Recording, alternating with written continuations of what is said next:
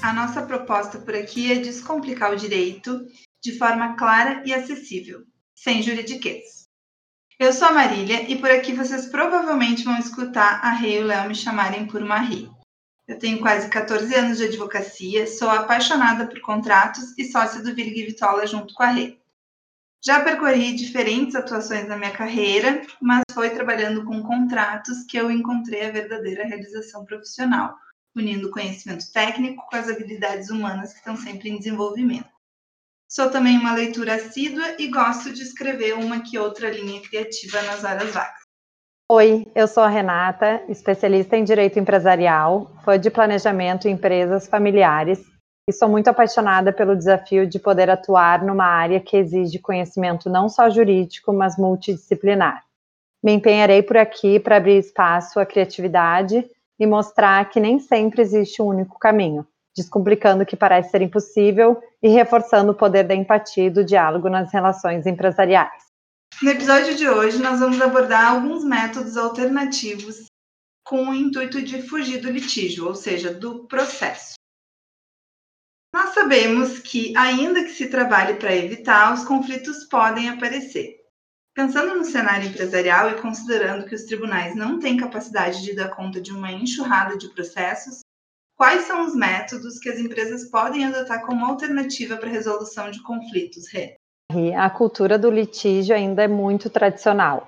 O processo ele ainda é a forma que as pessoas pensam em resolver os seus conflitos como primeira alternativa e não a autocomposição.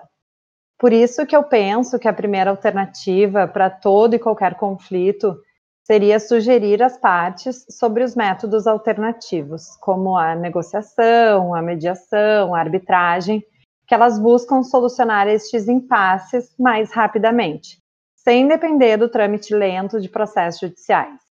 Uh, imagine assim, como um exemplo, um litígio de dissolução de sociedade, onde um sócio deseja retirar-se da sociedade, mas perante os demais sócios ele não consegue entrar num consenso sobre a apuração de haveres, que, em simples palavras, é o valor que o sócio que está se retirando tem direito de receber.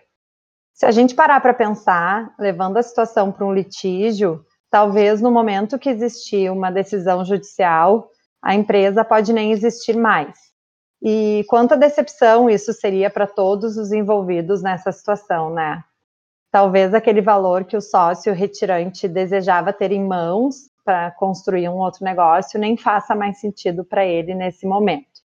Mas eu trouxe aqui um exemplo de caso só para contextualizar né, a situação e para entendermos como poderia funcionar na prática a escolha por métodos alternativos que podem ser infinitamente mais eficazes, mais rápidos para atender a demanda naquele dado momento. Então, os contratos eles podem prever formas alternativas de solução desses conflitos? Como é que funciona? Existem cláusulas empresariais, as quais são pensadas por advogados especialistas em contratos que podem trazer soluções eficientes. Eu posso te dar como exemplo umas cláusulas como buy or sell, ou também conhecida por cláusula de shotgun, que são cláusulas que estabelecem que, na eventualidade de impasses societários, um dos sócios terá a oportunidade de definir os preços e as condições sobre a venda das ações e o outro sócio terá a oportunidade de decidir se ele compra ou vende. Então, fugindo um pouco desses termos jurídicos e entrando um pouco na prática, essa situação coloca o sócio numa situação de vislumbrar em conjunto com outro sócio uma solução justa para a empresa, né? Uh, falamos na solução ganha-ganha, ou seja, todos acabam saindo satisfeitos com a solução estabelecida previamente em contrato. Mas é claro, se as emoções estiverem à flor da pele e nenhuma solução se pareça justa para os envolvidos, surge a mediação, ou seja, introduz-se né, um terceiro com um olhar isento e se traz alternativas para mais adequada solução daquele conflito. E por fim, só para dizer para vocês, porque é interessante saber, também existe uma prática muito eficiente no mundo empresarial que se chama arbitragem, que seria o oposto da mediação e da negociação, pois é através de um juiz arbitral, né, que se produz um título executivo extrajudicial que nada mais é do que uma sentença arbitral, a qual não poderá mais ser questionada né, em tese no judiciário. Então, assim, Existem diversos métodos alternativos muito eficazes. Vale muito a pena ter conhecimento, conversar com o seu jurídico, né?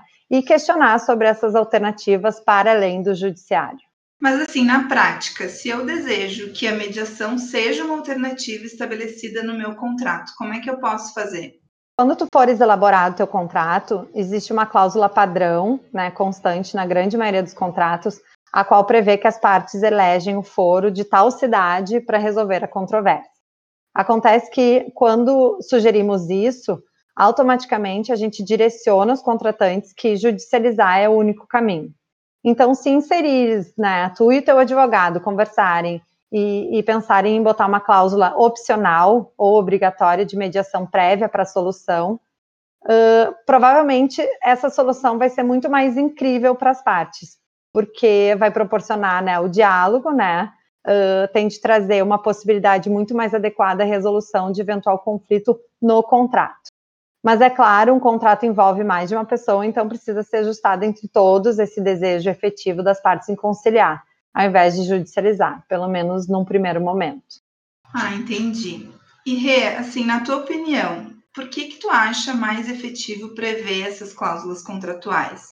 Tipo assim, na prática, quais são as tuas considerações sobre esses métodos? Lá no escritório, a gente sempre foi absolutamente fã desses métodos alternativos para prevenir e resolver os conflitos. Mesmo porque a gente acredita muito na força da advocacia preventiva como uma forma de reforçar e incentivar as empresas, ou até mesmo as partes, em estabelecerem regras de funcionamento, diretrizes, enfim, para que seja proporcionado o diálogo em si antes da elaboração de um contrato uh, vocês têm que acreditar, existem diversos meios para evitar o conflito. E, por favor, se desejam saber alguns exemplos, falem conosco, até pode ser tema de outro podcast.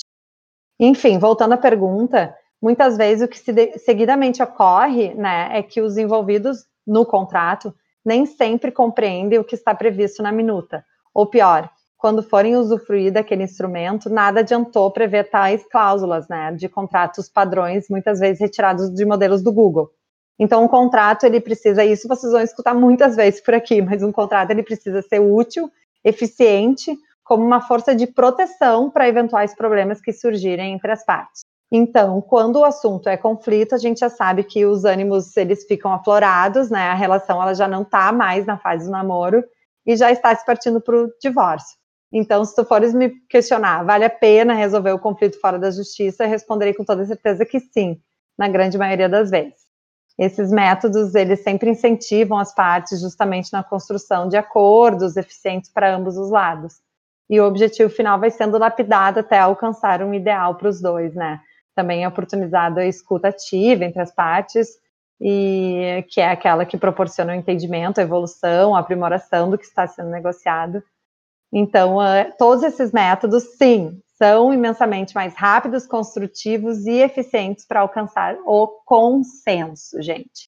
Então, sim, o processo, a gente sabe que ele é lento e gera custos elevados durante o seu trâmite. Então, vamos apostar nestes tais métodos tão falados por aqui. Legal, é bem importantes essas considerações mesmo.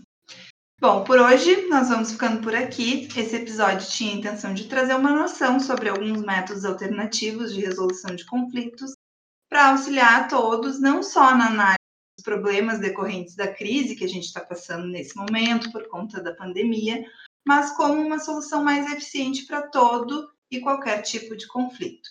Claro que tem muito mais para ser falado e a gente está sempre aberto aqui nós três. Hoje o Léo não está junto, mas para conversar sobre os temas e discutir. Qualquer dúvida, pode mandar um direct lá na nossa página do Instagram, conversa.d.escritório, que a gente vai te ajudando por lá e trazendo os temas para cá. Até a próxima. Obrigada, Rê!